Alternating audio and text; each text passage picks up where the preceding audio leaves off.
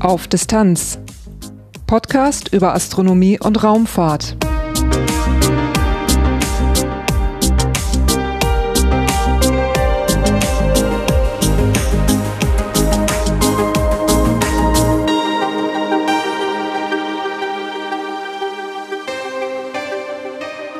Hallo und willkommen bei Auf Distanz.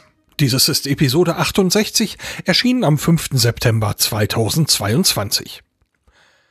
Am 25. Dezember 2021 wurde das James Webb Space Telescope gestartet, kurz JWST oder auch das Webb.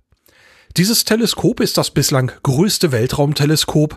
Es umkreist den Lagrange-Punkt L2, etwa 1,5 Millionen Kilometer von der Erde entfernt. Mit dem Teleskop erhofft man sich neue Erkenntnisse über Entstehung und Entwicklung von Sternen, Galaxien und schwarzen Löchern. Auch Planetensysteme und Exoplaneten sollen mit dem Web untersucht werden. Ich sprach mit Dr. Kai Nöske von der ESA über das Teleskop, seine Geschichte, die wissenschaftlichen Ziele und die ersten Ergebnisse. Am Schluss gibt's danach wie immer Infos über den Podcast selber. Durch die Sendung führt sie Lars Naber. Titelthema Heute geht's bei Auf Distanz um das James Webb Space Telescope und da habe ich die besondere Freude, auch einen Gesprächspartner gefunden zu haben, der sich mit mir darüber ein bisschen unterhalten mag. Dafür begrüße ich Kai. Hallo Kai. Hallo Lars, freut mich sehr. Freut mich auch. Magst du dich kurz eben vorstellen, bitte? Ja, gern. Mein Name ist Kai Nöske. Ich äh, leite die Wissenschaftskommunikation bei der ESA, der Europäischen äh, Weltraumorganisation. Bin von Hause aus Astrophysiker, habe lange in der Forschung gearbeitet und bin vor einigen Jahren in die Wissenschaftskommunikation gewechselt. Jetzt sprechen wir heute über das James Webb Space Telescope. Du hast gerade gesagt, äh, dass du eben Kommunikation machst für die ESA. Gibt es noch weitere Bezüge zum Web? Ja, das Web macht Forschung, über entfernte Galaxien, über die Entwicklung von Galaxien, über die Entwicklung des Universums auf sehr langen Zeiträumen. Und das war auch mein Forschungsgebiet. Diese tiefen Tieffeldaufnahmen, diese Aufnahmen, mit denen man lange in der Zeit zurückschauen kann, weil man Bilder aufnimmt von Galaxien, deren Licht Milliarden von Jahren zu uns gebraucht hat. Außerdem war ich von 2010 bis 2014 einer der Instrumentenwissenschaftler am Hubble-Teleskop für die ESA habe damals in Baltimore gearbeitet am Space Telescope Science Institute. Das ist die Institution, die das Hubble betreut, die jetzt auch das Web betreut. Arbeitest du auch noch für andere Missionen bei der ESA? Wir machen die Kommunikation, mein Team und ich, für alle Weltraumwissenschaftsmissionen bei der ESA. Die ESA hat verschiedene Direktorate. Eins ist zum Beispiel das äh, Direktorat äh, Space Transportation, das sich mit Raketen, äh, Trägerraketen befasst. Eines ist äh, Science, also Weltraumwissenschaft. Eins ist Human and Robotic Exploration. Die kümmern sich dann um, um astronautische Raumfahrt und äh, Roboter, die auf anderen Planeten herumfahren. Dazu gibt es das Technikdirektorat und äh, Operations und verschiedene andere, die sich mit verschiedenen Aspekten der Weltraumfahrt, aber auch der, der Erdbeobachtung zum Beispiel befassen. Und äh, jedes dieser Direktorate hat eigenes Kommunikationspersonal. Mein Team und ich machen die Kommunikation für das Wissenschaftsdirektorat, wie gesagt, und sind damit für alle Wissenschaftsmissionen diejenigen, die in Vorbereitung sind, diejenigen, die gerade fliegen, die bald fliegen werden und diejenigen, die schon geflogen sind, verantwortlich. Ja, wer weiß, vielleicht sprechen wir dann sogar in der Zukunft nochmal über eine andere Mission. Sehr gern, da haben wir eine Menge im Petto. Aber heute geht es erstmal um das Web. Wir sagen immer das Web, kurz für James Webb Space Telescope, ähm, Abkürzung JWST. Space Teleskop sagt es schon ein bisschen, es ist ein Weltraumteleskop. Kannst du das ein bisschen beschreiben, was das Ding tut? Am besten fängt man damit an, dass man fragt, warum schickt man ein Teleskop in den Weltraum? Warum äh, baut man das nicht auf der Erde? Und äh, die Antwort dazu ist zweierlei. Ähm, man hat sehr früh erkannt, die ersten Studien gab es da von einem Hermann Obert 1923, äh, die Idee oder auch eine fundierte Idee, ein Teleskop in den Weltraum zu schicken.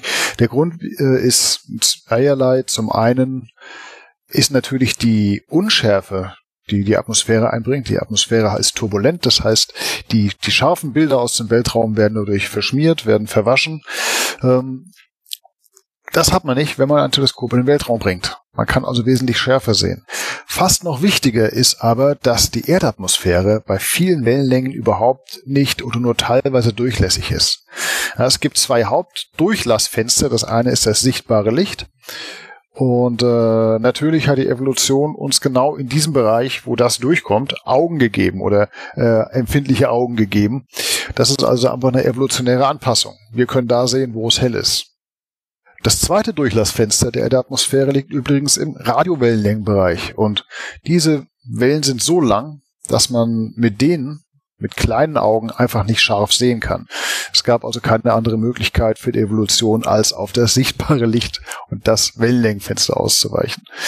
Also zwei Gründe für Weltraumteleskope. Zum einen ähm, die, äh, das Verwaschen der Bilder durch die turbulente Atmosphäre, das andere eben, dass die Atmosphäre bei ganz vielen Wellenlängen nichts durchlässt. Und wir wollen einen sehr breiten Wellenlängenbereich.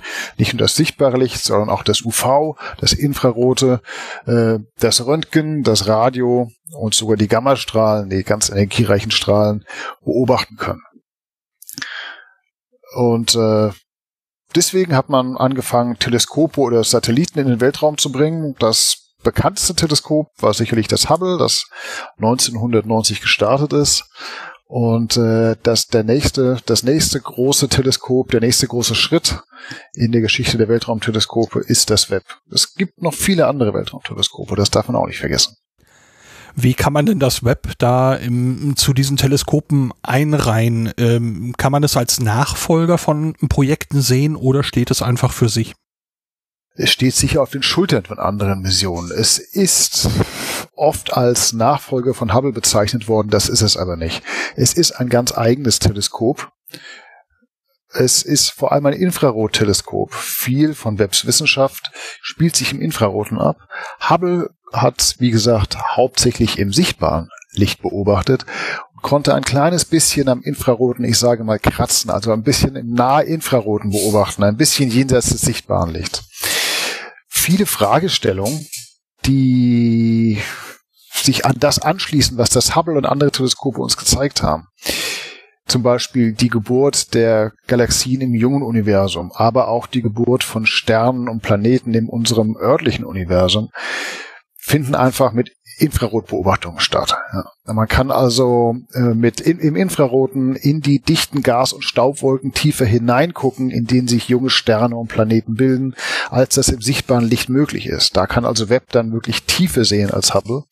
Und wenn es darum geht, das äh, Licht der Galaxien im ganz frühen Universum einzufangen. Dann äh, steht man vor dem Problem, dass das ehemals sichtbare Licht und die Sterne in diesen Galaxien senden tatsächlich zum größten Teil im sichtbaren Licht, dass dieses Licht durch die Ausdehnung des Universums über Milliarden von Jahren auch äh, mitgedehnt wurde, kann man sagen, wo also dessen Wellenlängen sich gestreckt haben und man daher auch das ursprünglich sichtbare Licht heute als Infrarotlicht sieht. Man brauchte also ein Infrarotteleskop.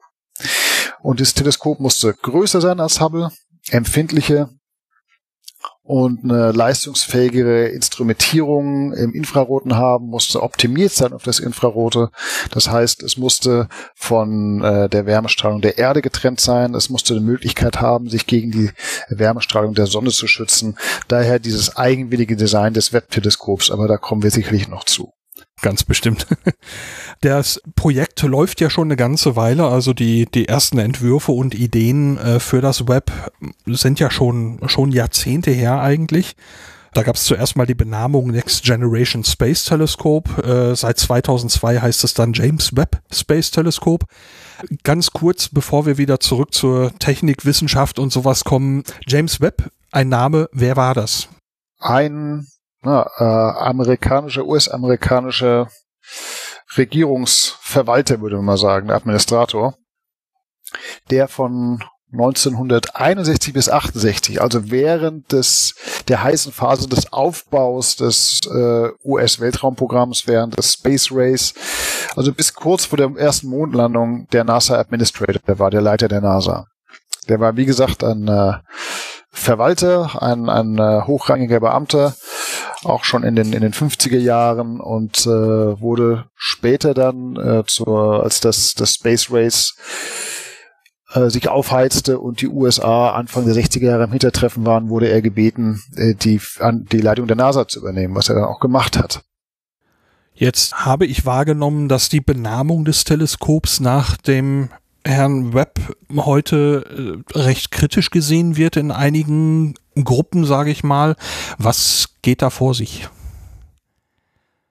Da geht es darum, dass zu bestimmten Zeiten, äh, zunächst mal Ende der 40er, Anfang der 50er, aber auch während der 60er Jahre, es äh, so eine gewisse Hexenjagd innerhalb der US-Regierung gab auf äh, Mitglieder der LGBT-Community, also ähm, Schwule, Lesben, Transgender äh, und andere Menschen, die die nicht einer, sagen wir mal, äh, äh, einer heterosexuellen äh, und rein äh, cis-binären äh, Geschlechter- und, und Sexualitätsorientierung und, und, und Identifikation angehören.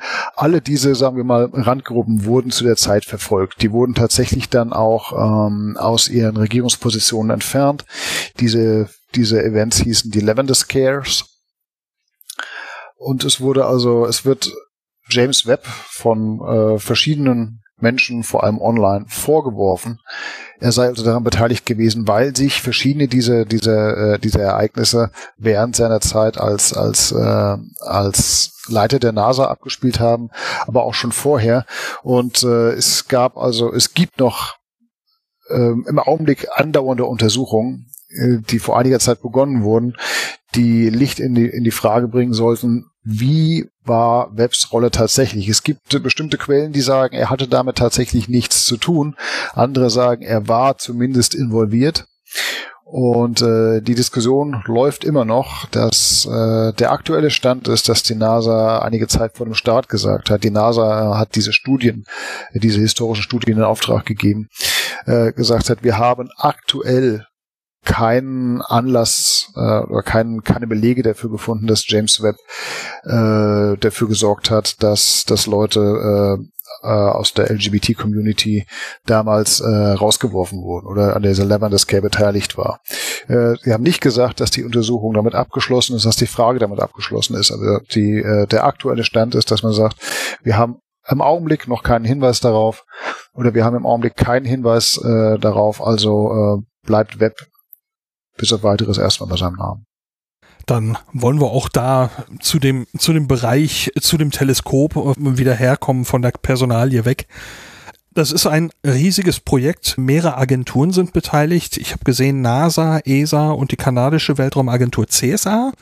Das ist richtig, ja. Was ist die Rolle der, der einzelnen Agenturen bei dem Projekt? Die NASA hat die, hat die Projektleitung, die, den, äh, den Bau des äh, des Raumschiffs, sage ich mal, an sich, der gesamten, der gesamten Raumschiffsstruktur. Und die leitet die Operations, also den, den Flug- und Wissenschaftsbetrieb. Natürlich hängt noch viel anderes daran. Einfacher ist es, denke ich, sich, sich anzuschauen, welche definierten Aufgaben haben ESA und Canadian Space Agency. Die ESA hat zunächst mal den Start beigetragen, also war Auftraggeber des Starts, den dann Ariane Space durchgeführt hat. Dazu gehörte also die Beschaffung der Rakete, die Anpassung der Rakete ähm, für das für das Webb-Teleskop. Die ESA stellt wissenschaftliches Personal bei, das also für die äh, sowohl für die Vorbereitung als auch für die für die jetzt laufenden Wissenschaftsoperationen mitverantwortlich ist und hat äh, eineinhalb der vier Instrumente des Web beigetragen den NIRSPEC-Spektrographen und das mittelinfrarote Instrument MIRI. Die Canadian Space Agency hat das NIRIS, äh, Near Infrared Imager and uh, Slitless Spectrograph heißt das, da können wir auch noch drüber sprechen. Also ein Spektrograph, ein, ein weiteres Instrument, eines der vier Instrumente beigetragen. Und die NASA dann eben im Prinzip alles, was jetzt nicht explizit genannt war so kann man es in etwa sehen. Ja, natürlich die verschiedenen wissenschaftlichen, äh, die verschiedenen äh, wissenschaftlichen Gremien, Arbeitsgruppen und so weiter, die sind natürlich von allen Partnern besetzt. Jetzt hast du gerade schon ein paar Instrumente genannt. Wenn man jetzt mal sich anschaut, was das, was das Web erreichen soll, man möchte einen Blick in das frühe Universum werfen, das hattest du ja auch schon gesagt, einen tieferen Blick. Die Entstehung erster Sterne und Galaxien. Und da hat Hubble uns ja dann schon einiges geliefert, aber Webb soll empfindlicher sein, passendere Wellenlängen des Lichts, also das äh, nahe und mittlere Infrarot. Das ist richtig, äh, ja. Ähm, abdecken. Jetzt schaut man da hinein und ähm, man wirft quasi einen Blick in die Vergangenheit. Wie funktioniert das? Was, warum ist das so? Das ist bei jedem Teleskop so. Teleskope sind immer Zeitmaschinen. Äh, man kann sich das recht einfach so klar machen, dass man äh, sich überlegt, was passiert, wenn ich ein entferntes Objekt beobachte. Ähm, das Licht ist ja nun mal sehr schnell, aber eben auch nicht unendlich schnell. Und das Universum ist sehr, sehr groß. Nun ist das nächste Objekt äh, ein bisschen über vier Lichtjahre entfernt, also das nächste Objekt außerhalb unseres Sonnensystems, Proxima Centauri da ist das Licht schon mal vier Jahre unterwegs gewesen, wenn wir diesen Stern beobachten. Das heißt, wenn wir ein Teleskop drauf richten, das kann ein Fernglas sein, das kann aber auch das Hubble oder das Webb sein, dann sehen wir Licht, das vier Jahre alt ist, ein bisschen über vier Jahre, also diesen Stern tatsächlich so, wie er vor einigen Jahren ausgesehen hat. Wenn wir unsere nächste große Nachbargalaxie anschauen, die Andromeda-Galaxie, dann sind wir da schon bei etwa zweieinhalb Millionen Jahren, weil die zweieinhalb Millionen Lichtjahre entfernt ist. Das heißt, das Licht dieser Galaxie, ähm, das wir heute auffangen, zeigt uns die Galaxie, wie sie vor zweieinhalb Millionen Jahren ausgesehen hat. Wenn wir zu noch entfernteren Galaxien gehen, dann sind wir bei Objekten, deren Licht Milliarden von Jahren zu uns gebraucht hat. Und auf die Weise kann man also durch Beobachtung immer weiter entfernte Galaxien und der Prozesse, die, die wir bei ihnen äh, entschlüsseln können, können wir also die Entwicklung der, der Galaxien wie unsere Milchstraße und äh, der Galaxien, die ähnlich sind, die vielleicht anders aussehen, über Milliarden von Jahre zurückverfolgen. Und äh, das kann man, das hat man mit Hubble getrieben bis etwa eine halbe Milliarde Jahre nach dem Urknall. Zur Erinnerung, das Universum ist etwa 13,7, 13,8 Milliarden Jahre alt und kam also sowas wie äh, 13, 13,2, 13,3 Milliarden Jahre in die Vergangenheit zurück. So lange war diese sogenannte Lichtlaufzeit. Und mit Web kann man dann entsprechend noch ein bisschen weiter zurück. Das ist aber noch nicht alles. Was sieht man, wenn man so weit zurückschaut? Man sieht frühe Sterne, man sieht frühe Galaxien. Das sind Zeiträume, die ja menschlich eigentlich nicht mehr zu erfassen sind. Was sieht man für Unterschiede gegenüber heutigen Galaxien? Das ist, und da kommt man jetzt zum Web. Äh, wir haben über die letzten acht bis zehn oder über die letzten zwölf Milliarden Jahre durchaus gesehen, dass Galaxien äh, heute im, im Mittel regulärer aussehen. Also äh, wir haben am Anfang eine turbulente äh, Historie gehabt. Die haben sich aus äh, durch Verschmelzung an, aus anderen Galaxien gebildet. Da sind kleinere, äh, größere Galaxien und kleinere zusammengestoßen. Diese Galaxienscheiben, die wir heute kennen, die mussten sich erst äh, mussten sich erst bilden, mussten sich, wenn man so will, erst beruhigen anscheinend. Und je weiter man in der Zeit zurückkommt, desto mehr kommt man eben zu äh, ungeordneteren, chaotischeren äh, Galaxien, die eben nicht so regulär aussehen wie diese schönen großen, ebenmäßigen Spiralgalaxien, die wir heute kennen, wenn man es mal ganz grob ausdrücken möchte. Äh, es wird aber immer schwieriger zu sehen, was tatsächlich passiert ist, je weiter man zurückguckt. Und schuld daran ist wieder diese Rotverschiebung. Äh, die, wenn man mit dem Hubble zurückschaut, zum Beispiel, dann sieht man eben, wenn man das jetzt sichtbare, jetzt im sichtbaren Wellenlängenlicht äh, auffängt, sieht man das Licht, das äh, die Galaxien als ultraviolettes Licht verlassen hat. Die Rotverschiebung, dank der Rotverschiebung ist das heute sichtbare Licht damals als ultraviolettes Licht ausgesendet worden, kurzwellig. Und das zeigt uns eigentlich nur die jungen, sehr heißen Sterne. Um die älteren Sterne zu sehen, so wie unsere Sonne, muss man das muss man deren original sichtbares Licht beobachten, das durch die Rotverschiebung, durch die Ausdehnung des Universums heute als infrarotes Licht bei uns ankommt. Das Web kann also nicht nur noch weiter an den noch näher in der Zeit an den Urknall ranschauen, sondern es zeigt uns auch die Galaxien besser als Ganzes. Wir haben eine bessere Vorstellung davon, wie sie ihre, ihren Sternkörper aufgebaut haben, unter anderem. Eine andere Sache, die das Web uns besser oder anders auch zeigen kann, ist durch seine Infrarotbeobachtung die Sternentstehung. Ähm, viel Sternentstehung äh, findet in staubigen Gaswolken statt. Die jungen Sterne umgeben sich mit Staub. Und äh, die ist im ultravioletten oder, oder im sichtbaren Licht einfach nicht wirklich sichtbar. Auch da muss man in der Wärmestrahlung gucken, um zu gucken, wie viele junge Sterne gibt's da, wie schnell bilden sich Sterne. Ich würde gerne noch einmal kurz auf die Rotverschiebung zu sprechen kommen. Ähm, für die Menschen, die die Rotverschiebung nicht kennen. Also ich selber würde es vergleichen, eben ähm, Doppler-Effekt. Jeder Mensch kennt, glaube ich, den häufig genutzten Vergleich mit dem Krankenwagen oder dem Polizeiwagen, der vorbeifährt. Wenn der vorbei ist, dann geht der Ton eben runter. Man kann eben hören, dass der, dass der Ton tiefer wird. Und ich glaube, so kann man es direkt als analog eben sagen, bei dem Licht, dass diese tieferen Frequenzen sehen wir dann eben im roten Licht und nicht mehr bei den kürzeren Wellenlängen. Genau. Zum Beispiel würde sich blaues Licht, äh, wenn die Wellenlängen sich strecken äh, und zu längeren Wellenlängen werden, äh, würde sich dann in rotes Licht verwandeln. Je nachdem, wie stark die Wellenlängen dann sich verlängern, würde es dann auch ins Infrarote sich verschieben. Es kann so weit gehen, dass auch äh, Licht, das im Original mal ultraviolettes Licht war, heute Infrarotlicht äh, Licht ist. Also wenn wir die entferntesten Galaxien angucken, die das Web, die, von denen wir hoffen, dass das Web sie sehen kann und ordentlich studieren kann.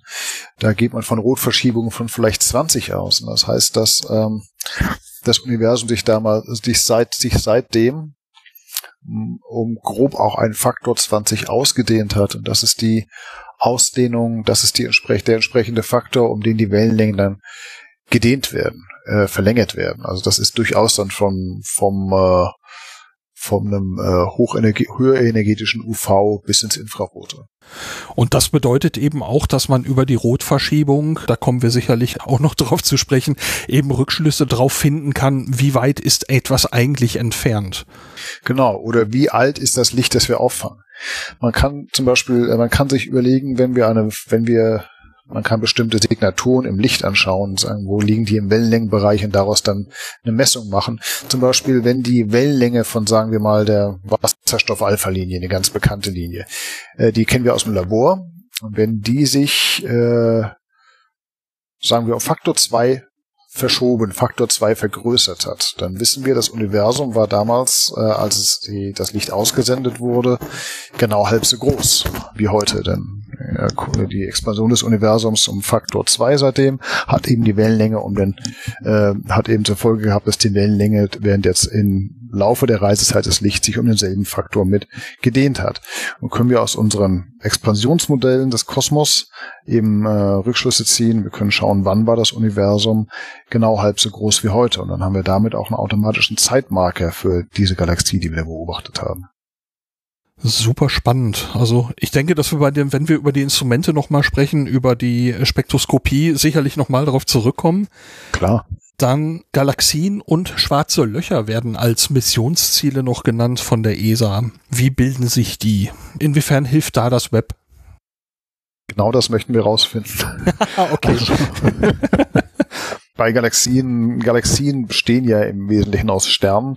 Die meisten haben auch ein schwarzes Loch, äh, in der Regel im Zentrum. Kleinere schwarze Löcher, sehr viele dort, wo Sterne ausgebrannt sind, aber äh, sehr große, supermassive schwarze Löcher in ihrem Zentrum. Die Frage ist jetzt zunächst mal, ähm, wie bilden sich überhaupt Galaxien? Und äh, dazu mussten sich erstmal aus dem frühen Universum Strukturen bilden. Und Strukturen heißt letztendlich Unebenheiten in der Massenverteilung. Jetzt wissen wir aus diesen Aufnahmen des kosmischen Mikrowellenhintergrundes, die beschreiben das Universum etwa 380.000 Jahre nach dem Urknall. Es gibt einen Grund, warum wir bis zu genau diesem Zeitpunkt zurückblicken können und dann genauso ein rippeliges Bild bekommen. Und äh, diese kleinen Rippel, die wir da sehen, da kann man nach Planck und Mikrowellenhintergrund oder Planck und Cosmic Background äh, online nachschlagen, dann sieht man so, ein, so eine Himmelskarte mit so kleinen Rippeln drauf.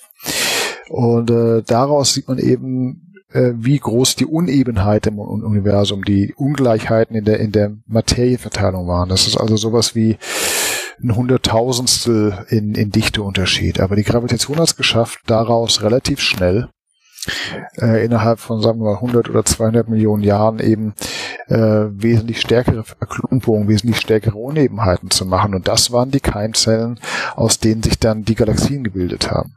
Zunächst mal hat sich letztendlich die im Wesentlichen die dunkle Materie, von der es viel mehr gibt als die sichtbare Materie, äh, so verklumpt. Kleinere Klumpen sind zu größeren zusammengeschmolzen und so weiter. Und in diese Materie, diese, sagen wir mal, Gravitationstöpfe, ist dann das, die sichtbare Materie, das Gas eingefallen, hat sich dabei aufgeheizt, äh, konnte sich dann, konnte dann dichter werden und sich abkühlen, hat angefangen, sich zu Scheiben zu formen und hatte dann irgendwann dichtes, kaltes Gas in Scheiben, so stellt man sich das vor.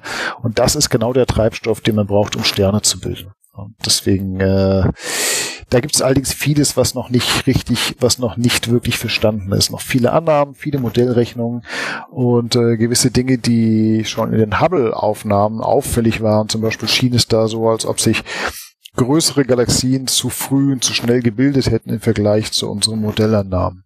Auch der Prozess der, der ersten Sternentstehung, diese ersten Sterne aus diesem ganz ursprünglichen Gas nach dem Urknall, nur aus Wasserstoff und Helium bestehend, die, das waren wahrscheinlich ganz andere Objekte als die Sterne, die wir heute kennen.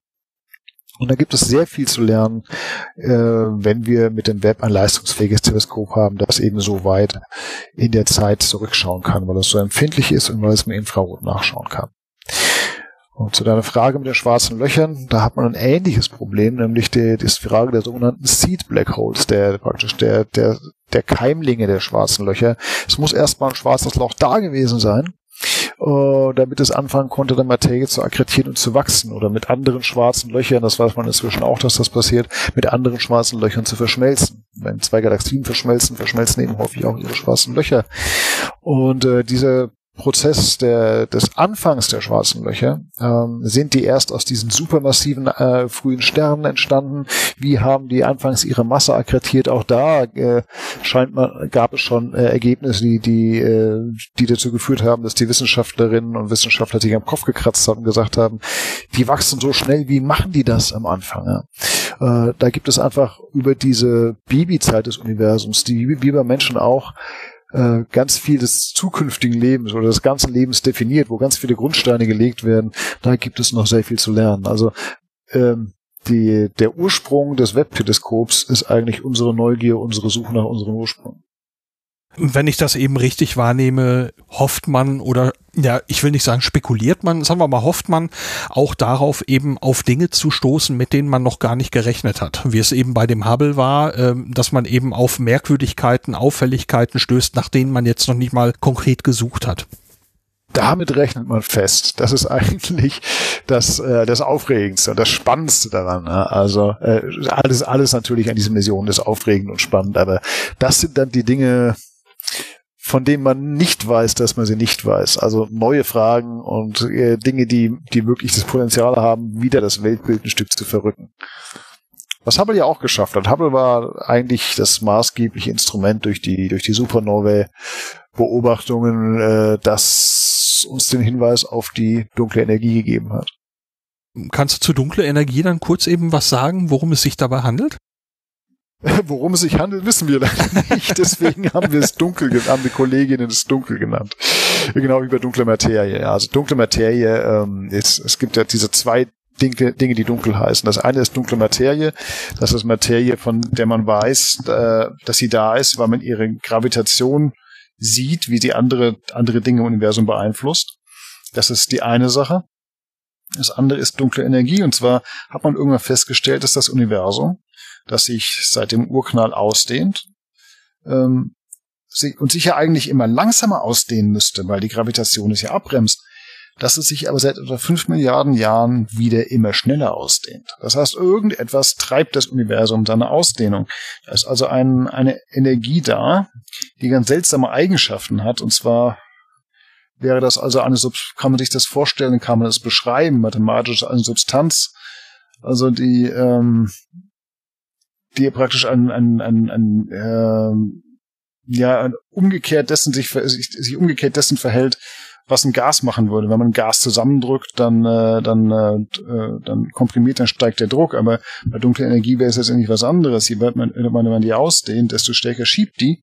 Also etwas ganz Seltsames. Letztendlich ist das ein, muss das irgendein uns nicht bekanntes Energiefeld sein. Es gibt natürlich schon sehr viele Modellrechnungen dazu. Ähm, und äh, man versucht jetzt durch äh, auch ganz äh, darauf spezialisierte Weltraummissionen. Zukünftige und auch aktuelle Missionen jetzt schon oder Teleskope, die auf der Erde sind, herauszukriegen, äh, wie diese dunkle Energie sich verhält und mit, äh, mit welchen Modellen, mit welchen der mehreren theoretischen Modelle die Daten am besten vereinbar sind. Man hat also etwas gefunden, ein Phänomen im Prinzip beobachtet, hat aber noch nicht die Erklärung dafür und sucht danach. Aber ja, dass, es so dieses dass es dieses Phänomen gibt, ist unbestritten, weil sonst würde sich das Universum eben nicht so benehmen, wie es das tut. Ja, das ist richtig. Und das sieht man inzwischen auch aus, äh, aus verschiedenen Daten, äh, in, anhand derer man eben äh, dunkle Energie oder deren, sagen wir mal, deren Rolle im Universum ähm, errechnen oder ja äh, feststellen kann.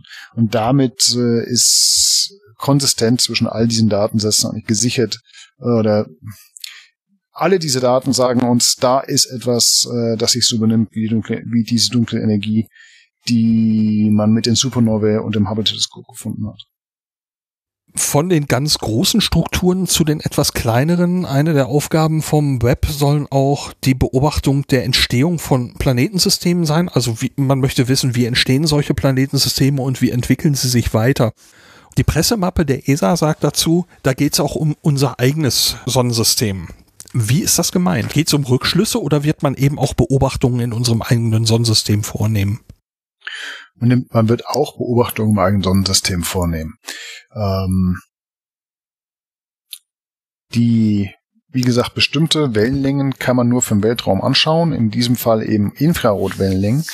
Und wenn man sich äh, sowohl die Atmosphären entfernter Planeten um also äh, die sich um andere Sterne bewegen, die sogenannten extrasolaren Planeten, als auch die Planeten und Monde in unserem Sonnensystem anguckt, dann äh, braucht man Infrarotdaten, insbesondere eben Spektroskopie. Also äh, durch Zerlegung des Lichts in seine Wellenlängen erhält man Informationen über die Stoffe, die, die sich in diesen Atmosphären von äh, Planeten und Monden befinden, über die Drücke, die Temperaturen, äh, sogar auch Windgeschwindigkeiten und so weiter.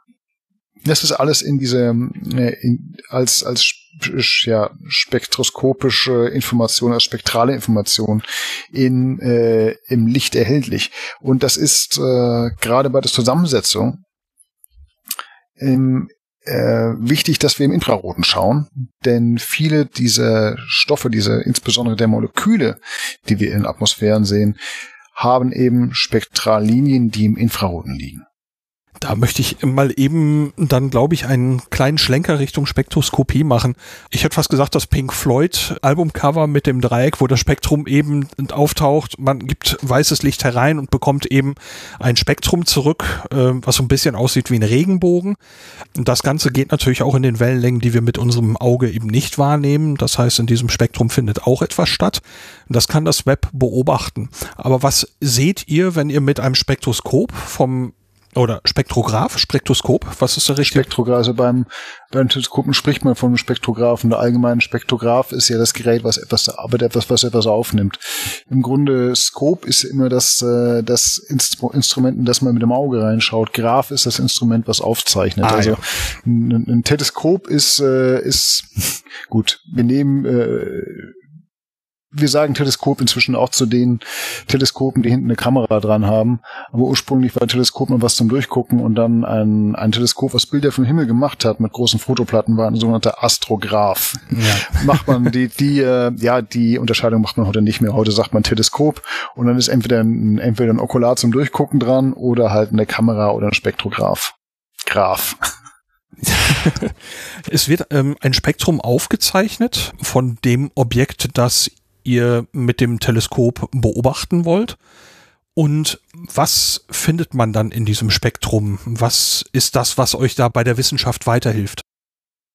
Ganz verschiedene Dinge. Wenn man sich so ein Spektrum anguckt, also erstmal ist das so ein so ein, so ein Streifen. An einigen Stellen ist er dicker, an anderen Stellen ist er dünner und dann gibt es so Zacken, die sich beiden Seiten ausdehnen. Das heißt aber einfach nur, dass ähm, dieser Streifen läuft von einer Wellenlänge zur anderen. Das heißt, der, äh, das ist ein das Licht, was nach äh, Wellenlänge aufgespalten ist. So ähnlich wie eben dieser dieser Regenbogen.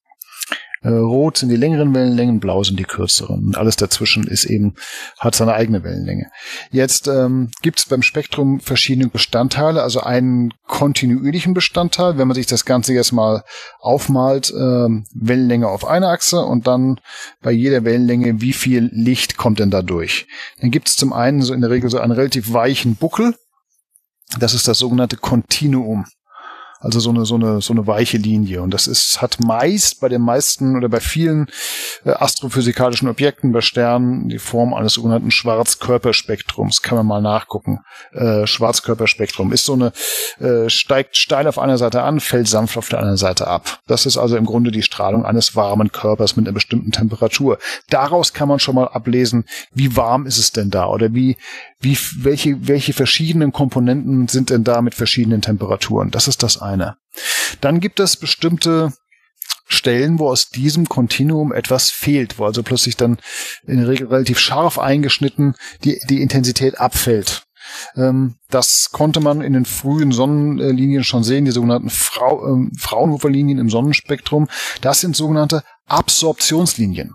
An der Stelle muss das Licht also äh, durch, äh, ist etwas von dem Licht absorbiert worden, und zwar durch Stoffe, Atome oder Moleküle, die genau an dieser Wellenlänge äh, einen, einen sogenannten Übergang haben. Das heißt, wenn das Licht da auftrifft, wird das, äh, wird das das Atom oder Molekül entweder anregen oder sogar ionisieren, also die ähm, entweder Elektronen auf, auf eine andere Bahn heben oder das Elektron ganz rausschlagen. Und das passiert bei charakteristischen Wellenlängen für jeden Stoff. Das Schöne daran ist, dass man damit so eine Art Strichcode hat, aus dem man ablesen kann, welche Stoffe sind denn da drin. Man kann auch ablesen, wie heiß die gerade sind, wie dicht die da sind und so weiter, aus diesen Absorptionslinien. Einfach, weil das Licht dann eben nicht durch kann, sondern dazu verwendet wird, äh, von diesen Stoffen gebunden wird und dazu seine Energie verwendet wird, um diese Stoffe eben anzuregen oder zu ionisieren. Und ne, es gibt dasselbe auch als Absor als, als Emissionslinien. Das sind dann Zacken, die oben drauf sitzen. Und das ist dasselbe, nur eben, dass die Stoffe dann aus einem, an diesen Stellen, aus einem angeregten Zustand, ihr Licht wieder abgeben, indem sie also entweder, äh, ja, indem sie also auf einen abgeregten Zustand äh, zurückfallen. Wenn man also jetzt die Rotverschiebung oder unter Umständen bei einigen Objekten Blauverschiebung, weil man eben Spektren kennt, hat man eine, eine Referenz, mit der man vergleichen kann. Das, was wir jetzt gemessen haben, passt also zu den folgenden Elementen oder folgenden Zusammensetzungen. Ja, genau. Äh, es gibt also Programme, die machen das halb- oder vollautomatisch. Die gucken sich so ein Spektrum an, messen, wo die, wo die Linien sind und vergleichen das mit, äh, mit den Referenzwellenlängen aus dem Labor, dass man also relativ schnell dann äh, ein Ergebnis hat äh, und weiß, wie, um welchen Faktor sind all diese Linien in der Wellenlänge verschoben und äh, weiß, welche, von welcher Rotverschiebung kommt das Objekt. Und ähm, das rechnet man dann raus, äh, erhält daraus das, wenn man so will, das Originalspektrum, analysiert das und kann daraus eben alle möglichen Rückschlüsse über das Objekt ziehen. Das äh, ist bei Objekten, die nah bei uns liegen, wo die Rotverschiebung eigentlich keine Rolle spielt, also einem nahen Stern, einem nahen Gasnebel, ist das relativ relativ unerheblich. Das ist äh, mit dem Herauskorrigieren und, und auch Messen der Rotverschiebung. Das ist hauptsächlich was, was interessant ist bei entfernten Objekten, Galaxien oder dem frühen Universum. Ja, ich habe wahrgenommen, dass man damit schon ganz erstaunliche Resultate bekommen kann, dass man also zum Beispiel eben auch organische, ich sage jetzt nicht lebendige, aber organische Stoffe unfassbar weit entfernt nachweisen kann. Und was eben auch sehr spannend ist, eben auch die Atmosphäre von Exoplaneten, also Planeten um andere Sterne analysieren kann. Ja, De, dazu hat auch das Hubble schon Grundsteine gelegt und die ersten Pionierarbeiten geleistet. Die Technik dazu ist eigentlich irrwitzig. Also man braucht extreme Präzision. Was man macht, ist, dass man wartet, bis der Planet vor seinem Mutterstern vorbeizieht. Dadurch wird ein bisschen das Licht des Muttersterns natürlich abgedunkelt. Auf die Weise kann man übrigens Planeten finden. Sogenannte Transit äh, Exoplanetensuche, indem man einfach wartet, man beobachtet Sterne und wenn sie ihre, periodisch ihre Helligkeit ein bisschen auf eine bestimmte Art ändert, dann äh, kann das darauf hindeuten oder bei bestimmten periodischen Ver ähm, Verhalten kann man daraus äh, ableiten, dass eben immer ein Planet vor dem vor der Sternscheibe, ein Planetenscheibchen vor der Sternscheibe vorbeizieht. Daraus äh, kann man dann einige Rückschlüsse drüber ziehen, wie groß zum Beispiel der Planet ist und so weiter. Jetzt ist es aber so, dass ein bisschen des Sternlichts auch durch die Planetenatmosphäre durch muss. Und wenn man sich das überlegt, dass man, dass um diese Scheibe des Planeten außenrum noch eine Atmosphäre ist, also eine ganz hauchdünne, ein ganz hauchdünner Ring, wenn man so will. Aber auch der wird von den, vom, vom Licht des Sterns durchschienen. Das heißt, in diese in dieser gewaltigen Menge des, des Lichts des Muttersterns ist ein, äh, ist ein Spektrum einge, eingebracht, der, also ein winzig kleines zusätzliches Spektrum sichtbar aus diesem minimalen Teil des Lichts, das durch diese Atmosphäre, durch, äh, durch die Atmosphäre dieses äh, Exoplaneten ähm, durchgetreten ist. Und daraus kann man, da braucht man natürlich extrem genaue Spektren für und extrem genaue Arbeiten und sehr leistungsfähige Teleskope. Wenn man das analysieren kann, dieses, diesen, diesen Hauch von Information, dann kann man daraus analysieren, was ist in den in diesen Exoplanetenatmosphären drin und alles, was wir vorher schon mal angesprochen haben. Ähm, wie verhalten sich die Atmosphären? Man kann sogar auf Rückschlüsse auf Wolken äh, ziehen, kann äh, einige Wetterdaten daraus ableiten. Es ist enorm und natürlich, wie du gerade angesprochen hast, die Zusammensetzung. Und in den in den ersten Bildern, die am 12. Juli veröffentlicht wurden, war ja auch schon ein solches Exoplanetenspektrum dabei, in dem also Wasserdampf zum Beispiel dargestellt war. Bleiben wir gerade mal kurz eben bei diesem Fall. Also Wasserdampf lässt ja schon mal einiges an Rückschlüssen zu, wenn man jetzt eben sagt, Wasser ich sag mal vereinfacht, Wasser wäre für Leben notwendig, könnte man an der Stelle schon mal eine grobe Auswahl treffen, dass man sagt, um einen bestimmten Planeten, um einen bestimmten Stern, ist es wahrscheinlicher, dass dort Leben denkbar ist als bei anderen? Kriegt man dadurch einen Fingerzeig? Sicherlich, da gibt es verschiedene, ganz verschiedene Parameter. Ähm, zunächst mal ist es natürlich wichtig zu wissen, was ist das für ein Stern? Wenn es ein sehr junger, heißer Stern ist, der ist macht sehr viel UV-Licht und auch andere für das Leben sehr unangenehme Effekte. Da würde man nicht so sehr nach Leben gucken, auch bei Planeten, die also sehr dicht am Planeten, an, an ihrem Mutterstern dran sind. Ähm, also man braucht tatsächlich relativ gutmütige Sterne, die, die recht gleichmäßig brennen, die nicht besonders viel Materie nach, äh, von sich wegschleudern, die eben nicht allzu viel äh, energiereiches UV-Licht machen. Sterne, wie gesagt, ähnlich unserer Sonne und Planeten, die sich in der sogenannten habitablen Zone bewegen, wo man damit rechnen kann, dass Wasser auch flüssig ist. Also bei dem Planeten, den äh, das Web für seine ersten Demonstrationsbilder, für seine ersten Wissenschaftsbilder beobachtet oder Wissenschaftsdaten beobachtet hat, wäre das jetzt nicht der Fall. Der war, äh, wenn ich mich richtig erinnere, zu nah dran und damit mit äh, hoher Wahrscheinlichkeit zum Beispiel zu heiß. Und auch andere Parameter hätten nicht dazu gepasst, dass man da jetzt einen erdähnlichen Planeten hätte oder einen, auf dem sich zum Beispiel flüssiges Wasser hätte befinden können. Um jetzt äh, Rückschlüsse auf die Atmosphäre zu treffen, stelle ich mir vor, man macht zwei Messungen, einmal während des Planetendurchgangs vor dem Sternscheibchen, also vor dem Stern aus unserer Sicht, und einmal den Stern alleine. Ist das richtig vermutet? Äh, ich vermute auch stark, dass das so ist. Das ist, das ist nicht mein Fachgebiet, aber das ist der einzige Weg, wie man das eigentlich machen kann, durch, durch eben einen, durch genaue Ver, äh, Vergleiche. Wann immer man in der ähm, wann immer man in der, in der Astronomie oder auch in anderen Messbereichen, in anderen Forschungsfeldern etwas sehr genau messen will, dann ist man am besten damit beraten, wenn man eben eine Differenzmessung macht. Denn mit einer absoluten Messung äh, ist das schwer. Dazu müsste sonst, wie du schon gesagt hast, man muss ja eigentlich das unverfälschte Spektrum von etwas kennen, bevor man oder die, die und den, ja, das unverfälschte Sternspektrum ohne Planet, äh, bevor man dann weiß, was von diesem, äh, welche ganz feinen Signaturen, welche Änderungen tatsächlich von den, von den vorbeiziehenden Planeten kommen. Springen wir mal zu einem Spektrographen, den Nahinfrarotspektrographen NIRSPEC. Ein bisschen Spektroskopie ähm, haben wir jetzt schon gesprochen. Einer der Punkte, ähm, die ich auch irgendwann mal aufgeschnappt habe, äh, war, dass man eben auch unter Umständen die Rotation von Objekten messen kann, spektroskopisch.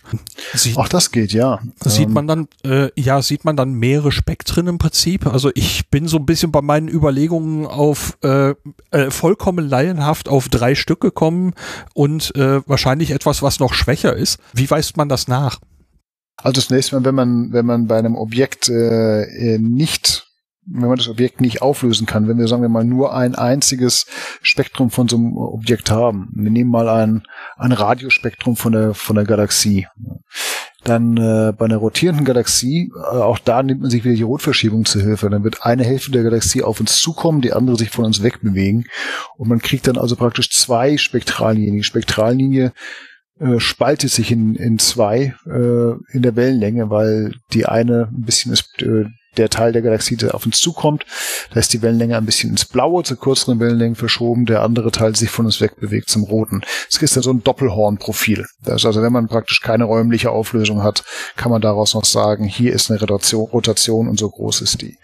Wenn man das aber räumlich auflösen kann, man legt also zum Beispiel so ein, man hat eine relativ groß erscheinende Galaxie, man legt einen langen Spalt drauf und äh, dann sieht man eben, ähm, kriegt man eine räumliche Auflösung entlang des Spalts. Also das Spektrum ist dann so, sieht dann so ein bisschen geneigt aus, die, die Linien sehen so ein bisschen geneigt aus. Und das liegt einfach daran, dass entlang der Galaxie, also sieht man die äh, entlang der Galaxien Hauptachse man die verschiedenen äh, Rotationsgeschwindigkeiten sieht, weil da einfach daraus wieder verschiedene Rotverschiebungen, verschiedene Frequenzänderungen da sind. Jetzt können aber insbesondere NIRSPEC, auch die anderen äh, Webinstrumente, können etwas, das nennt sich Integral Field Spektroskopie oder auch Multi-Object Spektroskopie, Multi-Objekt Spektroskopie. Ähm, ist, war bisher, ist, ist jetzt so wie es ist, neu im Weltraum. Ähm, äh, und zwar nimmt man einen Image-Splitter, einen Bildzerleger. Man kann sich also ein klassisches Objekt, eben eine Galaxie, aber auch ein anderes flächiges Objekt. Man zerlegt das in na, in so ein, so ein, so ein Gittermuster. Und jedes, äh, jedes dieser entstehenden Pixel, man sagt hier als Spektralpixel Spaxel, jedes davon wird in ein eigenes Spektrum verwandelt. Und damit hat man plötzlich ein räumlich aufgelöstes Spektrum. Das kann man sich so vorstellen also, als hätte man das Bild der Galaxie, des, des Gasnebels oder welches Objekts auch immer, äh, macht da ein grob gerastetes Pixelmuster draus und jedes Pixel wird zum Spektrum. Das ist so, als ob jedes Pixel praktisch eine Schublade wäre, die man aufziehen kann und darin kommt ein Barcode zum Vorschein, äh, die uns sagt, so sieht, so sind die Prozesse, so sind die Vorgänge an dieser Stelle. Also daraus kann man zum Beispiel auch sehr äh, detailliert eine Rotation, eine, noch eine, eine chaotische oder eine andere Bewegung, eine Dynamik eines Himmelsobjekts äh, ja, äh, messen. Ob das nun äh, äh Bewegungsmuster sind, ob das äh, bestimmte Verteilungen von Temperatur sind, was ist wo wie heiß, was ist wo wie dicht, welche Stoffe kommen wo vor. Und das ist dann also eine, eine ganz genaue Karte von allen möglichen physikalischen Eigenschaften, von allen möglichen messbaren Größen. Die ESA gibt an zum Web es kann Spektren von 200 Objekten gleichzeitig aufnehmen. Äh, ich schätze, das, kann, das, das ist im Prinzip das, was du jetzt gerade beschrieben hast. Nur, dass wir jetzt dann eben nicht äh, ein ein, ein großes Objekt in Einzelteile zerlegen, sondern wenn diese 200 Objekte im Blickfeld des Teleskops sind, könnte man sie sich einzeln analysieren. Verstehe ich das richtig? richtig? ja. Das ist also eine, äh, zum einen gibt's ja die, äh, die Integral, die Integral Field Spektroskopie, wo man also ein, also mal ein bestimmtes, einen bestimmten Himmelsausschnitt in, in Einzelteile zerlegt und jeweils ein einzelnes Spektrum aufnimmt. Das, was, was du jetzt ansprichst, ist Multi-Objekt-Spektroskopie. Damit kann man eben im Gesichtsfeld des Teleskops viele typischerweise viele Einzelobjekte oder Einzelausschnitte, äh, die über das gesamte Gesichtsfeld verteilt sind, sich aussuchen. Und das ist ein sogenanntes Multi-Shutter Array. Ein Micro-Shutter Array. Das sind 250.000 kleine Fensterchen mikroskopisch, die sich also öffnen und schließen lassen. Und äh, deren Licht, also man kann sich äh, die, man macht in der Regel erst eine Himmelsaufnahme ein Bild, das einem sagt, da da liegen die Objekte, für die ich mich interessiere. Und dann werden selektiv in diesem, in diesem Gitter, in diesem, in diesem Raster äh, Fensterchen geöffnet, Shutter geöffnet, um daraus viele kleine Spektrographenspalte zu erzeugen. Und äh, die werden dann durch eine wie immer ausgeklügelte und sehr komplexe Optik äh, auf das ähm, ja, auf das Dispersionselement, auf das äh, Spektrographengitter geworfen und von da dann auf die ähm, in der Kamera des Spektrographen eben auf den Detektor. Und auf die Weise kann man tatsächlich dann bis zu etwa 200 einzelne Sterne beobachten, in, zum Beispiel einzelne Sterne in einem Sternhaufen äh, oder in einer Sternestehungsregion gucken, was haben die für Spektren, wie alt sind die, wie heiß sind die, welche Häufigkeiten haben die ähm, und kann das zum Beispiel auch in so einer Aufnahme mit des entfernten Universums mit einzelnen Galaxien machen. Und das ist natürlich ein enormer Leistungszuwachs, weil man plötzlich so viele Objekte auf einmal in, in, in sehr großer Genauigkeit studieren kann. Bisher waren das große Objekte in der Regel von mehreren Tonnen Gewicht, äh, äh, große Instrumente, zum Teil mehreren Tonnen Gewicht, an großen Teleskopen, acht oder zehn Meter Teleskopen auf der Erde, die sowas gemacht haben. Ich stieß bei der Vorbereitung noch auf den Begriff spektroskopisches Mapping. Was ist das? Letztendlich ist es genau das, dass man also ähm, ein Himmelsobjekt kartiert, indem man an verschiedenen Stellen Spektren aufnimmt und damit also eine, eine ganze Karte, eine ganze Karte von dem Objekt und seinen, und seinen Eigenschaften aufnimmt. Dieses spektroskopische Mapping, das ist auch eine Fähigkeit von dem Mittelinfrarotinstrument, kurz MIRI. Wo ist da der Unterschied zu NIRSPEC? Was kann MIRI anderes?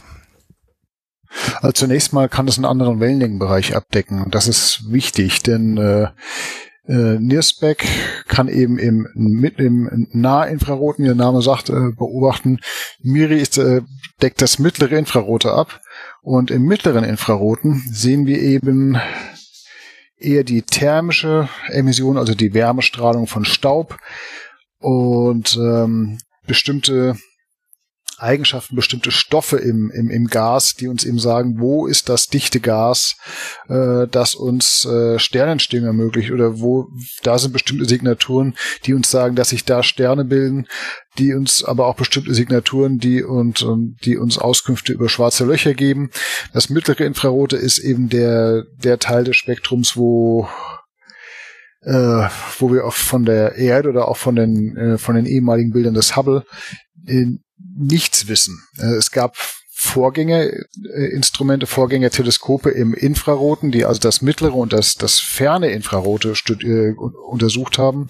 Das fing an mit, äh, mit IRAS, äh, ISO und dann äh, in jüngerer Vergangenheit das sehr erfolgreiche Spitzer-Teleskop, also ein, ein Schwesterteleskop des Hubble und auch das, äh, das Herschel-Teleskop der ESA, das bis dahin das größte Infrarotteleskop im All gewesen ist, mit einem dreieinhalb Meter durchmessenden Spiegel. Die sind wie auch das Hubble die, äh, die Vorfahren von, von Webb tatsächlich. Und äh, mit denen hat man viel über das mittlere Infrarote gelernt, über das Ferninfrarote auch. Das mittlere Infrarote ist, wie gesagt, komplex, äh, gibt sehr viel zu verstehen, was Web jetzt besonders gut kann, ist zum ersten Mal scharfe Bilder im mittleren Infraroten liefern. Denn bei diesen, bei diesen längeren Wellenlängen ist die Sicht nicht so scharf. Das ist eine grundlegende physikalische äh, Eigenschaft der Wellen, dass sie eben je länger sie werden, bei gleicher Teleskopöffnung eben immer unschärfere Bilder liefern. Das Web kann also sehr scharf, sehr genau hingucken. Zum einen äh, mit im, im mittleren Infraroten ist wesentlich empfindlicher als die vor, vorhergehenden Infrarotteleskope und äh, hat eben diese ausgefuchste Instrumentierung, die ähm, die, die also eine Bildzerlegung oder ein spektroskopisches Mapping ermöglicht. Ich habe äh, zu Miri gelesen, dass so schräg es klingen mag, da extra noch ein Kühlgerät mit an Bord ist, ähm, das eben dieses Miri-Instrument kühlt ähm, da mag es überraschend sein bei den Temperaturen im All, dass das noch notwendig ist. Warum braucht man das? Ähm, das braucht man, um, äh, weil die Detektoren, die, also die Aufnahmeoptiken, vor allem die Detektoren, um äh, sehr kalte Komponenten, die selbst nur wenige, wenige 10 Kelvin warm sind, um äh, deren Strahlung aufzunehmen, eben selbst äh, sehr kalt sein müssen. Und da reicht dann also die, die Temperatur, die das passive Kühl mit dem Sonnenschild erreicht, also minus 233 Grad, reicht ja nicht mehr, dann müssen es dann minus 266 sein, gerade mal 6, 7 Grad über dem absoluten Nullpunkt. Die Teleskope, die also im Ferninfraroten gucken konnten, äh, spitze ähm, gut, Herschel konnte das noch ein bisschen besser. Jedenfalls die, äh, die noch längerwelligen Infrarotteleskope, die hatten Heliumtanks und das, Flüss, das flüssige Helium ist langsam, ganz langsam verdampft und hat damit diese Teleskope und ihre Teile ihrer Instrumentierung auf zwei Kelvin gekühlt, zwei Grad über dem absoluten Nullpunkt, also nochmal kälter. Das war für die langwelligen Beobachtungen tatsächlich notwendig und das war der begrenzende Faktor für die Lebensdauer dieser Mission. Damit waren das auch die kältesten Objekte, die kältesten Stellen im Universum. Das Universum selbst hatte durch seine kosmische Hintergrundstrahlung, diesen Mikrowellenhintergrund, eine Temperatur von knapp drei Grad. Und da musste man also noch kälter sein als die Kälte des Universums. Geht es da äh, im Prinzip um das Eigenrauschen der Elektronik, dass man dieses ja im Prinzip runterkühlt, damit sie selber weniger Stören reinbringt? Die Kühlung ist tatsächlich notwendig für das äh, Elektronenrauschen der Detektoren. Und äh, je kälter die, je kälter das Signal ist, das man beobachten möchte, desto, äh, desto kälter müssen dann auch die Detektoren sein, um über dieses Elektronenrauschen hinauszukommen. Von den Spektrographen springe ich mal rüber zur NIRCam. Da geht's noch mal ums Nahinfrarote, wenn ich das richtig habe. Ja, NIRCam ist tatsächlich die sehr empfindliche, sehr hochauflösende Nahinfrarotkamera, mit der also diese ähm, Deep Field Aufnahmen wie das ehemalige Hubble Deep Field, Ultra Deep Field und so weiter für das Web gemacht werden. Neben den drei genannten Instrumenten gibt es auch noch NIRIS. Das ist noch eine Nahinfrarotkamera und ein spaltloser Spektrograph. Und da habe ich gelesen, da geht es um Temperatur, Masse und chemische Zusammensetzung. Ich glaube, das haben wir alles schon ein bisschen erwähnt, was es damit auf sich hat. Drum schlage ich vor, springen wir noch ein bisschen weiter. Du hast ja schon gesagt, die Instrumente sind super empfindlich und wir brauchen Kälte. Und ja, da ist dann so die Fragestellung, man muss die Instrumente irgendwie schützen vor äußeren Einflüssen, also zum Beispiel vor der Sonne. Und da gibt's eben einen ziemlich großen Sonnenschild. Der ist ja aus mehreren Ebenen aufgebaut. Warum braucht man die? Ja, das sind verschiedene ähm, sehr dünne, äh, wenn man will, Kunststofffolien, die bedampft sind. Ähm, nicht, nicht ganz unähnlich solchen, äh, solchen äh, Rettungsdecken, solchen Foliendecken. Und die sind nicht miteinander verbunden. Das heißt, äh, jede davon hat die, hat die Eigenschaft, Wärmestrahlung zu reflektieren. Und wenn man dann entsprechend mehrere nicht miteinander verbundene Lagen übereinander hat, erhält man einen erstaunlich guten Schutz vor Wärmestrahlung. Also was, äh, was man damit erreicht mit diesen fünf Lagen, ist, äh, wie gesagt, eine in nur anderthalb äh, Millionen äh, Kilometer Abstand von der Sonne eine Temperatur auf der Schattenseite von minus 233 Grad. Und äh, das hat natürlich dann äh, zur Folge, dass die ganzen Instrumente, die also alle auf der Schattenseite natürlich liegen und der Teleskopspiegel, äh, die gesamte Teleskopoptik auf dieser Temperatur äh, funktionieren können dieser Sonnenschild hat enorme Ausmaße. Also mir waren die Zahlen bis vor kurzem gar nicht so ganz bewusst gewesen. Ich wusste, dass das Teleskop ein Riesending ist. Aber so der Sonnenschild wird angegeben mit etwas über 21 mal etwas über 14 Meter. Das ist so von den Ausmaßen etwa die Fläche eines Tennisplatzes. Das ist gewaltig groß. Und der Spiegel hat 6,5 Meter Durchmesser. Hubble hat 2,4. Und das Ganze muss irgendwie in eine Rakete rein. Das war sicher eine riesige Herausforderung.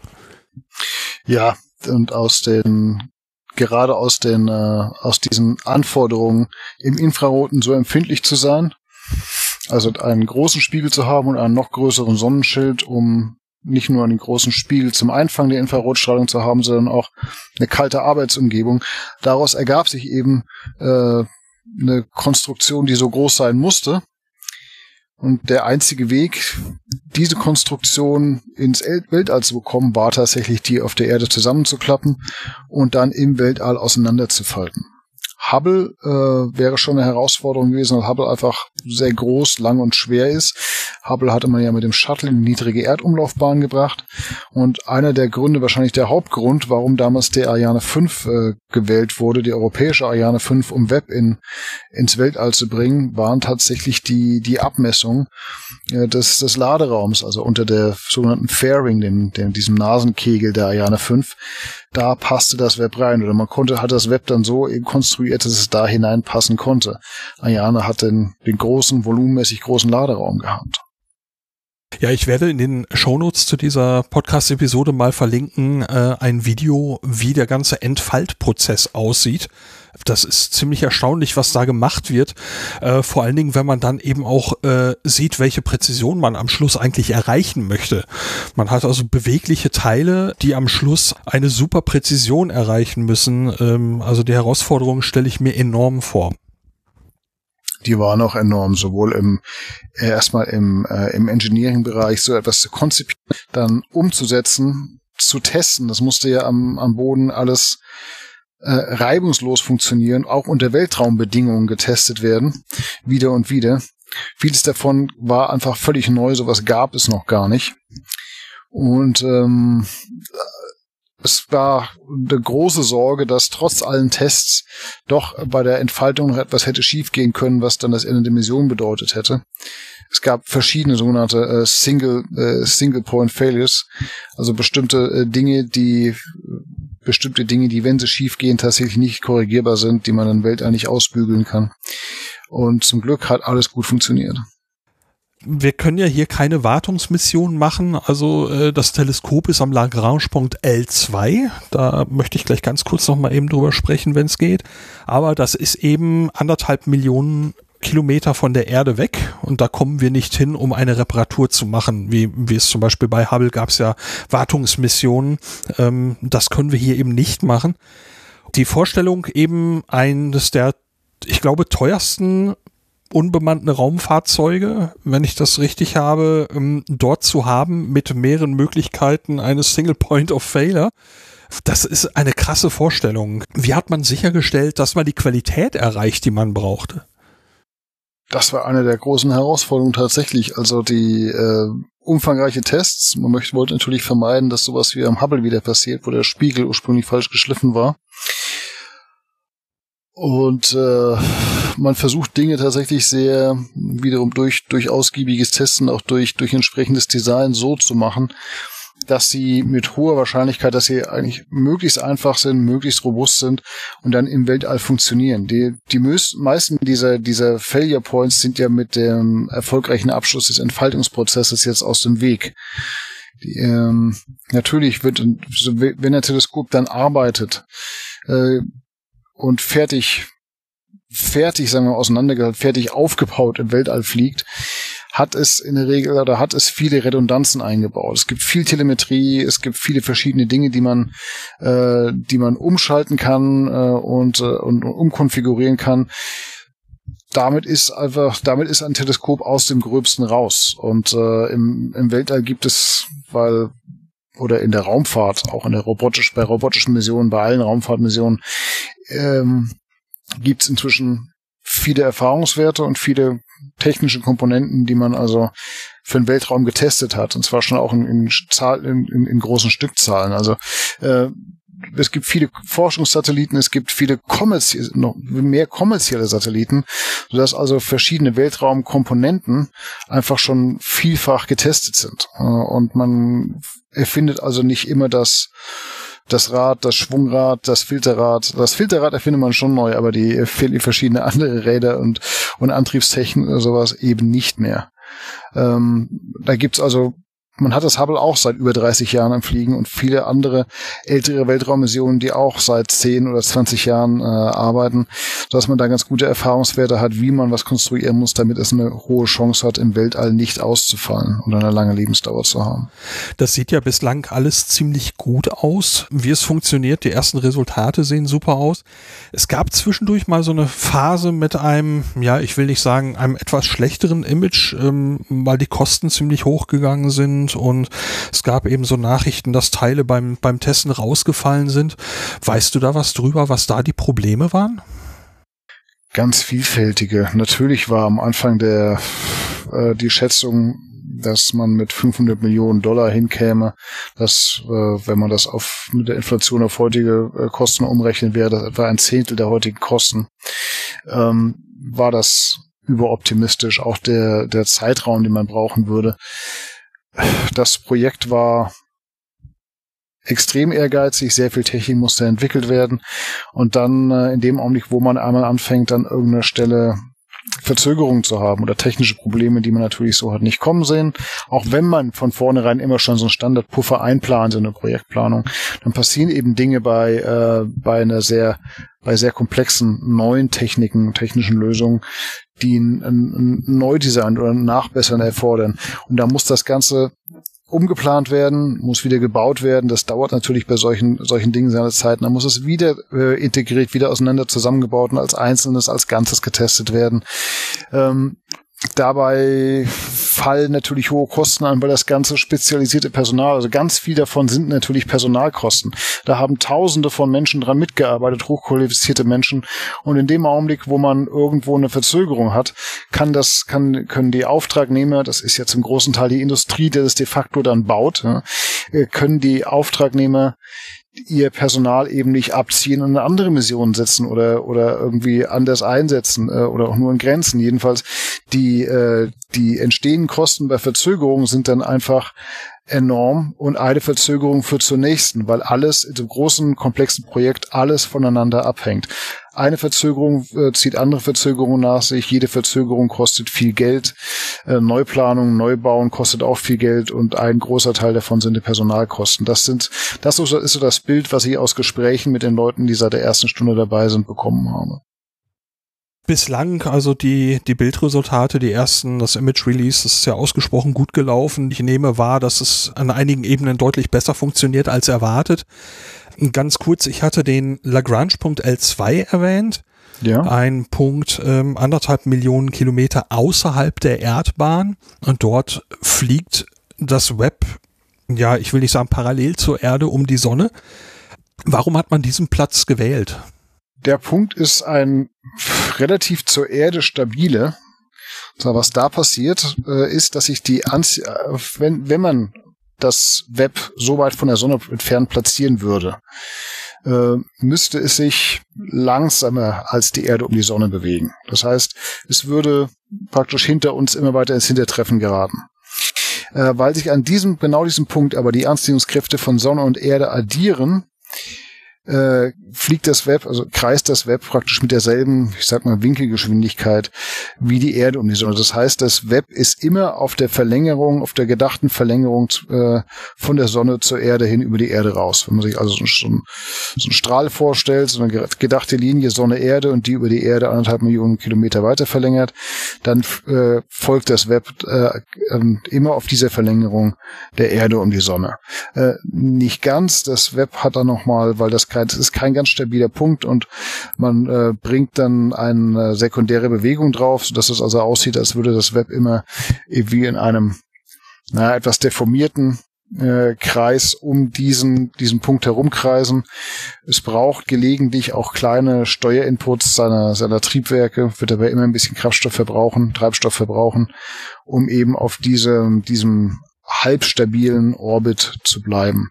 Und äh, es liegt, wie gesagt, damit hat man zum einen immer eine, äh, eine, eine, eine vergleichbare Position, äh, eine, also eine äh, vergleichbare Position zur Erde, eine, immer eine ähnliche Position zur Erde.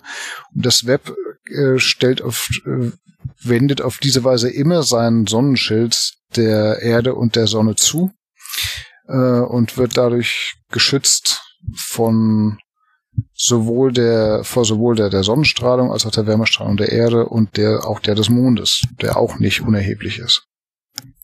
Hat man an der Stelle mh, hm, im Prinzip aus Sicht des Teleskops eine dauerhafte Sonnenfinsternis oder kann man das so nicht sagen? Also eine dauerhafte Sonnenfinsternis, äh, meinst du von mit der mit der Erde als als obstruierende? Äh, ja, genau. Ui, gute Frage. Äh, intuitiv würde ich sagen nein, weil der, äh, dieser Halo Orbit etwa 800.000 Kilometer groß ist und die Entfernung Erde-Sonne, äh, die Entfernung Erde-Sonne, äh, die, nein, die Entfernung Erde L2 gerade mal anderthalb Millionen Kilometer ist. Also die Sonnenfinsternis macht man sich selbst mit diesem äh, großen Sonnenschirm.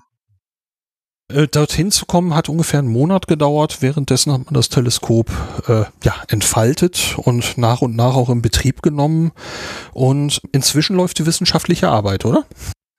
Ja, ähm, die, das sogenannte Commissioning, das heißt die Inbetriebnahme der Instrumente und das Testen der Instrumente war offiziell beendet mit, ähm, äh, mit der Veröffentlichung der, der ersten Bilder und, und Spektren am 12. Juli. Äh, tatsächlich haben auch vorher schon waren bestimmte Instrumente, bestimmte Beobachtungsmodi schon vorher einsatzbereit. Also die wissenschaftlichen Beobachtungen hatten schon äh, ja, Juni, Juli begonnen. Und im Augenblick laufen, lauf, läuft der reguläre Wissenschaftsbetrieb. Ja, im Juli gab es dann ja die Bildresultate. Das ist hier im Podcast natürlich etwas schwer zu beschreiben, wie diese Bilder aussehen. Da würde ich auf jeden Fall mal verlinken den Mitschnitt des, der Image Release Veranstaltung. Dort werden die gezeigt und dort werden sie auch erklärt. Ja, man kann auch äh, auf zum, unter anderem zum Beispiel auf den auf den ESA Webseiten, äh, auf den deutschsprachigen ESA Webseiten nachschauen. Da haben wir auch die Übersetzung, Übersetzung zu verschiedenen Materialien der veröffentlichten Bilder. Ja, dann nehme ich die da auch noch mit auf. Ähm, dann versuchen wir nicht die Bilder zu beschreiben, sondern dann Nein, das kann man geht dort in einem Podcast. das geht in einem Podcast nicht gut. Und was ich jetzt dazu sagen würde, steht tatsächlich in den Bildbeschreibungen, äh, die dazu veröffentlicht worden sind.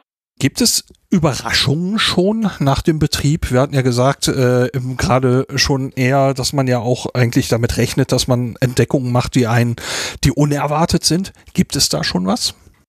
Ganz ehrlich, nicht, dass ich wüsste, aber die Arbeit hat auch gerade erst begonnen. Also die, die ersten Daten, die jetzt äh, reingekommen sind, ähm, sind eben die schon veröffentlichten Bilder vom 12. Juli und die ersten Beobachtungsprogramme, die die Anfangsbeobachtungsprogramme, die am Laufen sind, von der, auf äh, die man sich geeinigt hatte, dass äh, die also äh, erste Wissenschaftsdaten sehr früh liefern, die auch gleich in die Archive entlassen werden oh, zum allgemeinen Gebrauch. Und da hat man unter anderem eben schon Kandidaten gefunden an, innerhalb dieser Bilder für sehr weit entfernte Galaxien, zum Teil weiter entfernt als die weitest, am weitesten entfernten, die Hubble bisher gefunden hat.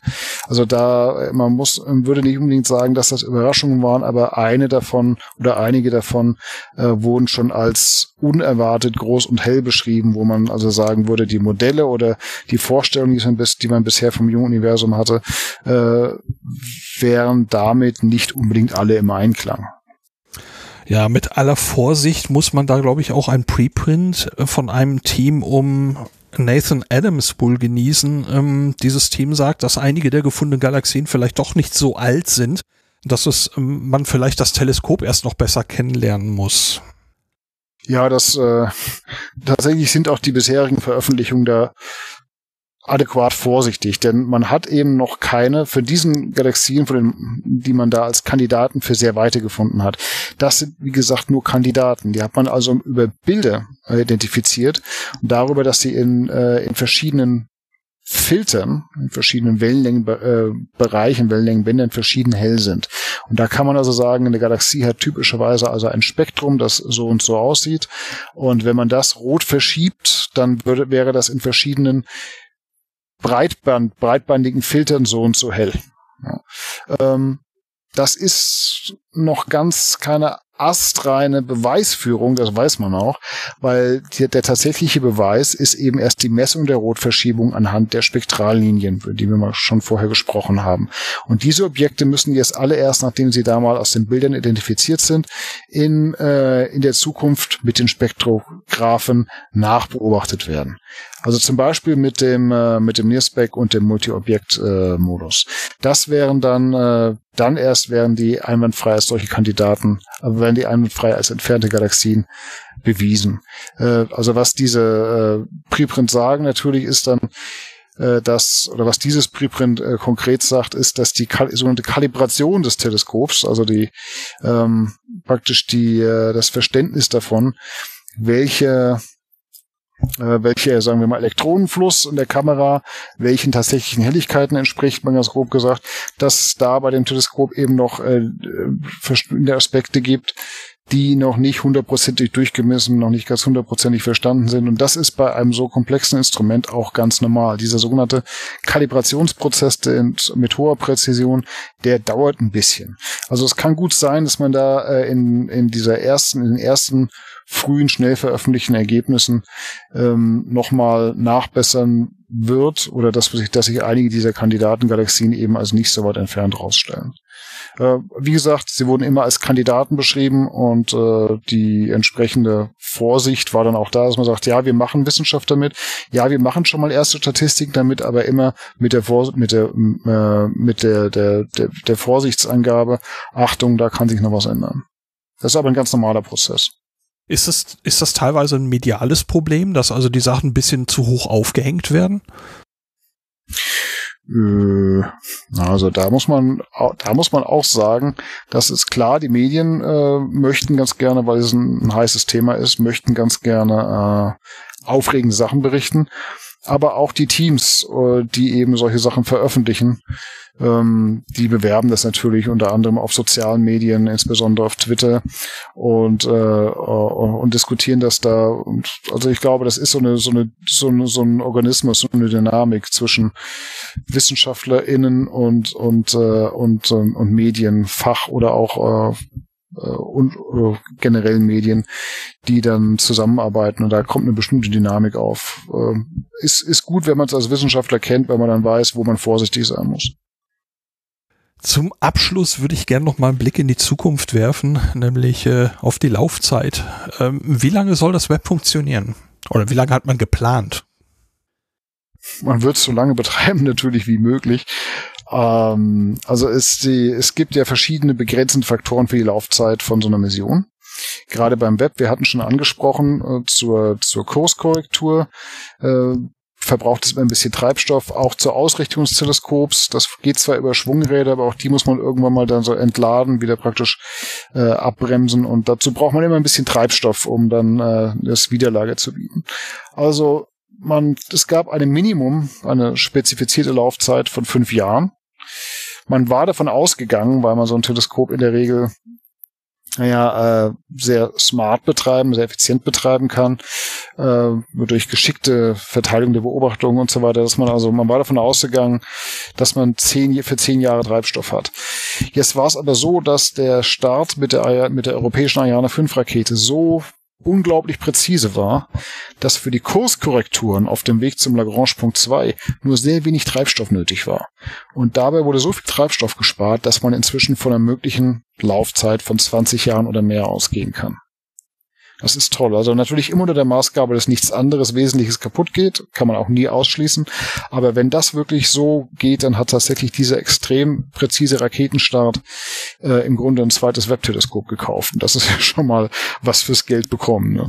Jetzt ist es ja so, dass diese, diese Projekte sehr lange Laufzeiten haben, aber man rechnet ja im Prinzip mit einer Minimumlaufzeit und danach geht's ja irgendwie weiter. Gibt es schon Überlegungen für ja, das Teleskop nach nach dem Web? Ja, die gibt's. Und äh, in dem, äh, die sind auch schon sehr ausgereift.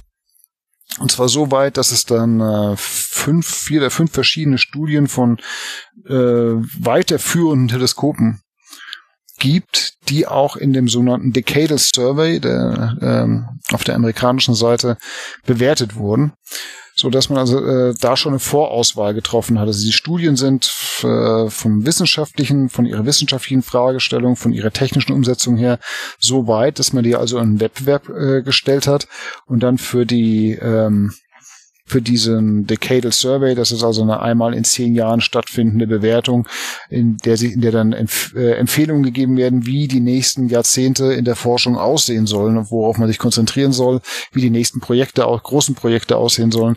Und da hat man tatsächlich in dem jetzt gerade abgeschlossenen Survey diese ähm, Kandidatenmissionen bewertet und hat im Wesentlichen zwei davon zu einer zusammengefasst, für die also jetzt weitere Studien, detailliertere Studien durchgeführt werden sollen.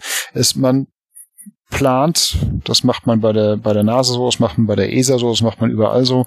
Man fängt so früh an zu planen, äh, dass man dabei die typischen Bau- oder Entwicklungszeiten im Hinterkopf behält. Und das sind eben von den ersten Konzepten bis zum, bis zum Start, bis zur Inbetriebnahme 20 Jahre, durchaus mal 20 Jahre oder mehr, gerade bei solchen sehr großen, ehrgeizigen Projekten. Da bin ich mal gespannt, wie es da in der Zukunft weitergeht. Aber jetzt auch erstmal eben mit dem Web. Da stehen wir ja erstmal ganz am Anfang und mal schauen, was das Teleskop liefern wird. Ich danke dir tausendmal. Es ist länger geworden, als, als wir beide vermutet hatten und äh, insbesondere als ich vermutet hatte. Das tut, tut mir leid. Äh, vielen Dank für das deine doch, Geduld. Ist doch überhaupt kein Problem. Bis, der, der Weg bis zum Start vom Web war ja auch ein langer und da kann man noch ein bisschen Zeit investieren. Es gibt ja so viel zu erzählen dazu. Ja, vielen Dank nochmals und viel Erfolg bei der Mission mit Web. Danke. Dir weiter viel Erfolg mit auf Distanz.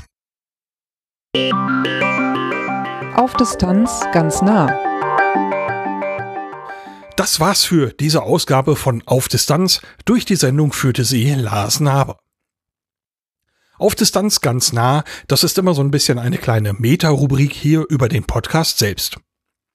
Und da möchte ich mal wieder die Gelegenheit nutzen und auf die Website zu diesem Podcast hinweisen. Die ist zu finden unter aufdistanz.de und dort gibt es zu jeder Episode gesammelte Links zu weiterführenden Informationen rund um alle angesprochenen Themen. Dieses Mal zum James Webb Space Teleskop, da ist einiges zusammengekommen. Dann hatte ich in der vorherigen Episode eine Sache angekündigt, nämlich eine Absorberwand. Die wollte ich anschaffen, weil mir die Akustik hier im neuen Studio nach dem Umzug letztes Jahr nicht trocken genug war. Die Wand habe ich in der Zwischenzeit bekommen und ich habe den Eindruck, das hat richtig was gebracht. Und das war nun durchaus ein Posten im Geldbeutel und da freue ich mich sehr, dass es Menschen gibt, die diesen Podcast unterstützen. Finanzielle Unterstützung gab es seit der letzten Episode von Karl Matthias, Sebastian, Norbert, Bench, Sven, Ralf und Alexander. Vielen, vielen Dank euch allen. Das nächste Mal werde ich dann die finanzielle Unterstützung mal wieder für eine Reise nutzen, und zwar zum Internationalen Astronautischen Kongress in Paris. Das letzte Mal war ich 2018 bei dieser Veranstaltung, die war damals in Bremen, und die Podcast-Episode dazu ist die Episode 47. Dieses Mal ist es wieder nah genug, ich komme da mit dem Zug relativ zügig hin, und ich hoffe natürlich, dass ich auch dieses Mal beim Kongress wieder spannende Gespräche führen kann. Aber natürlich sind auch noch weitere Themen in Vorbereitung. Die nächste Episode wird wohl nach dem Kongress in Paris erscheinen. Bis dahin, danke fürs Reinhören und bis bald.